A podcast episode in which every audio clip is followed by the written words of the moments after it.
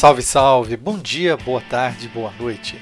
Essa é mais uma pílula do Medicina do Conhecimento, ciência e informação a qualquer momento, em todo lugar. Eu sou Pablo Guzmão, anestesiador, e como compartilhar é multiplicar, segue uma dica rápida para reforçar seu conhecimento.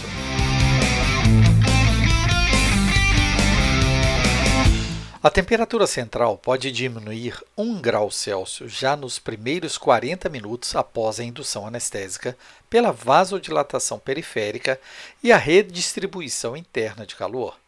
Por isso, pacientes submetidos a procedimentos com mais de 30 minutos de duração devem ter sua temperatura monitorada e não devemos medir esforços para sua manutenção ao redor de 36 graus Celsius a não ser que a hipotermia faça parte do procedimento. Por outro lado, o aumento de temperatura pode ser um sinal de alarme de hipertermia maligna. A temperatura central também altera a farmacocinética de algumas drogas.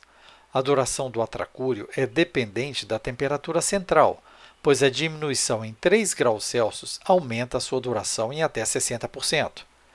Temos um aumento de até 30% da concentração plasmática do Propofol durante sua infusão contínua, na redução de também 3 graus Celsius na temperatura central.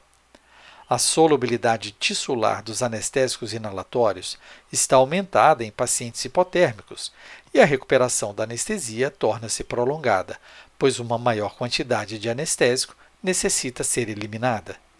Além disso, há 5% de diminuição da cândula alotano e isoflurano para cada grau reduzido na temperatura central. Aquecimento ativo, além de ser o método mais efetivo, pode reverter a hipotermia já instalada. Cobertores ou colchões com circulação de água são benéficos apenas quando situados sobre o paciente. Cobertores elétricos também podem ser utilizados, mas tenha cuidado com a diminuição da sensibilidade cutânea pela sua anestesia.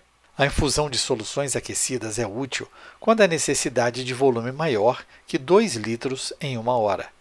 Um litro de cristalóide à temperatura ambiente diminui em 0,25 graus Celsius a temperatura central. O aquecimento e a umidificação de gases administrados ao paciente têm impacto mínimo na temperatura corporal durante a anestesia. A dica é sempre monitorar a temperatura durante sua anestesia e ter como meta manter seu paciente aquecido.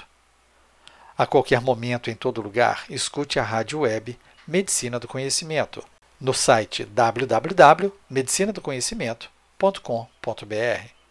Escolha sua plataforma, ouça mais podcasts.